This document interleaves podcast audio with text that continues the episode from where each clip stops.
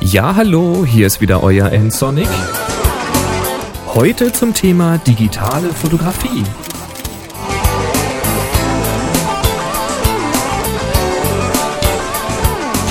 Im Teil 4 der Blitzserie, da ging es um das Loslösen des Blitzes von der Kamera mit Hilfe eines Kabels. Wer das nochmal nachhören möchte, das war in der Folge 132. Hier ist jetzt schon die Folge 135, nicht schlecht. Tja, also das Ziel einer solchen Aktion war es ja, dass man das Blitzlicht viel gezielter und kreativer einsetzen kann. Und ein Kabel ist da schon ein ziemlich guter Schritt. Aber so richtig entfesselt ist das ja nur irgendwie nicht. Man hat da ein Kabel an der Kamera rumbaumeln und beim Laufen durchs Studio muss man immer aufpassen, dass man nicht über das Kabel stolpert. Und wenn man nun nicht ein Blitz, sondern zum Beispiel zwei Blitze ansteuert, dann flattern da schon zwei Kabel herum. Naja, das geht zwar alles, aber das kann auch ziemlich nervig sein, wenn man nicht gerade ja, besonders statische Situationen hat. Eine weitere Herausforderung gibt es dann, wenn größere Entfernungen oder gar vertikale Entfernungen zurückgelegt werden müssen. Wenn ihr zum Beispiel den Blitz auf einem Balkon positionieren wollt, damit ihr jetzt von oben nach unten leuchten könnt, dann braucht man unter Umständen ein ganz schön langes Kabel und das flattert dann ziemlich frei in der Luft herum. Ja, man muss halt ständig aufpassen, dass man nicht den Blitz samt Stativ vom Balkon reißt. Wäre es nicht schön, wenn man das alles viel bequemer ohne Kabel tun könnte? Und tatsächlich kann man genau das tun. Und zwar per Infrarotsteuerung. Die einfachste Variante ist wieder die ohne TTL-Messung. Dafür braucht man nur ein Blitzgerät, das automatisch dann auslösen kann, wenn irgendwo in Sichtweite ein anderer Blitz leuchtet. Die meisten Studioblitze, die haben so eine Fotozelle eingebaut, aber es gibt auch so kleine kompakte Blitze mit dieser Funktion. Ich meine da von Nikon sowas gesehen zu haben, da müsst ihr mal schauen. Wenn man also so einen Blitz hat, dann ist der Aufbau ziemlich einfach. Man baut den entfesselten Blitz auf einem Stativ auf oder man legt ihn halt irgendwo hin. Man stellt die Blitzleistung am Blitz ein. Das muss man nämlich jetzt manuell machen, weil ja keine Verbindung zur Kamera besteht. Und man aktiviert natürlich die Funktion der Fotozelle. Fertig.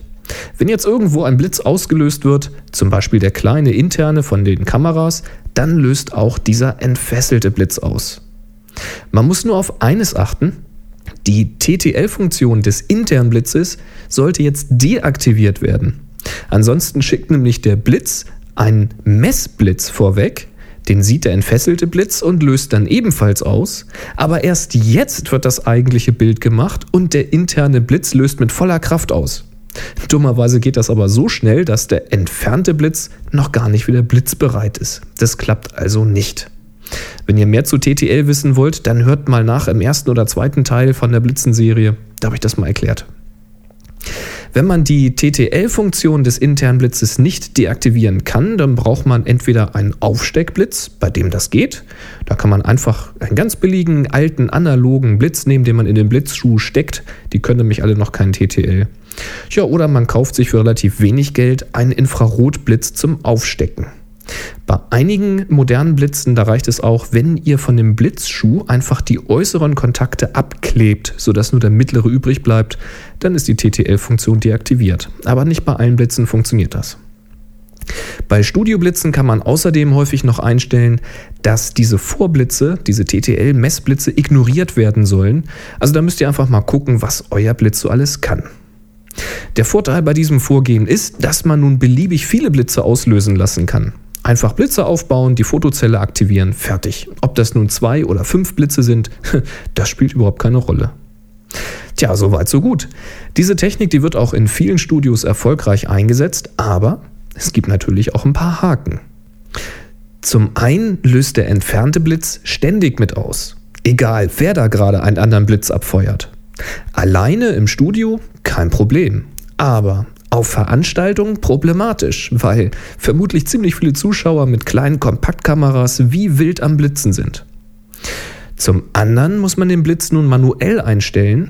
Man muss also ein Probefoto machen, gucken, ob die Belichtung passt, dann gegebenenfalls zurück zum Blitz gehen und die Einstellung ändern und so weiter und so fort.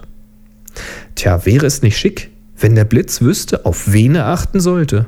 Und wenn außerdem direkt von der Kamera aus die Einstellungen zum entfernten Blitz hinübergerufen werden könnten, genau das geht auch. Denkt nur mal an euren Fernseher oder an die Stereoanlage. Man muss eigentlich nicht mehr aufstehen, um einen Sender zu wechseln oder die Lautstärke zu regulieren. Das funktioniert alles über Infrarot.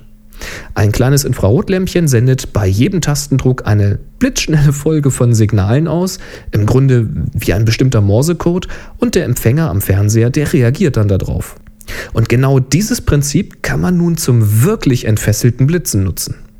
Es gibt einige Blitzgeräte, die als sogenannter Master fungieren können und andere wiederum können als Slave eingestellt werden.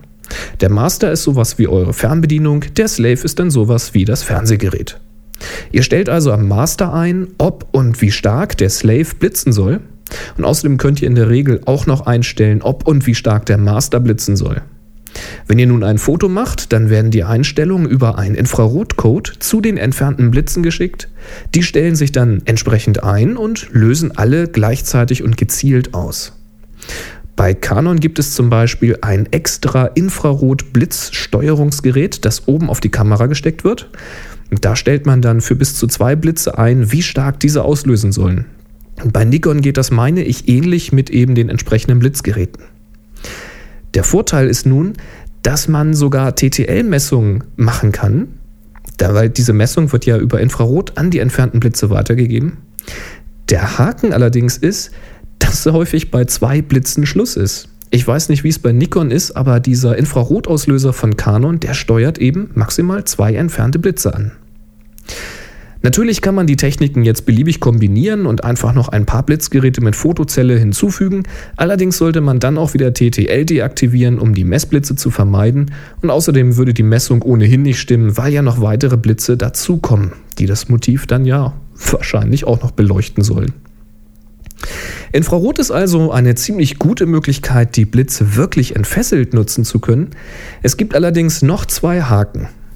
Erstens, in der prallen Sonne versagt die Technik schon mal. Das hängt jetzt stark von dem Sender und dem Empfänger ab, aber man darf tagsüber im Freien durchaus mit Schwierigkeiten rechnen. Und zweitens, Sender und Empfänger benötigen Sichtkontakt. Im Studio nun nicht unbedingt. Ihr kennt das von dem Fernsehgerät, den man auch um die Ecke steuern kann, weil das Licht halt reflektiert wird. Aber draußen kommt man normalerweise nicht um direkten Sichtkontakt herum. Und das kann natürlich die Blitzposition durchaus beeinflussen. Aber auch dafür gibt es Lösungen. Dazu kommen wir dann aber im nächsten Teil der Blitzserie.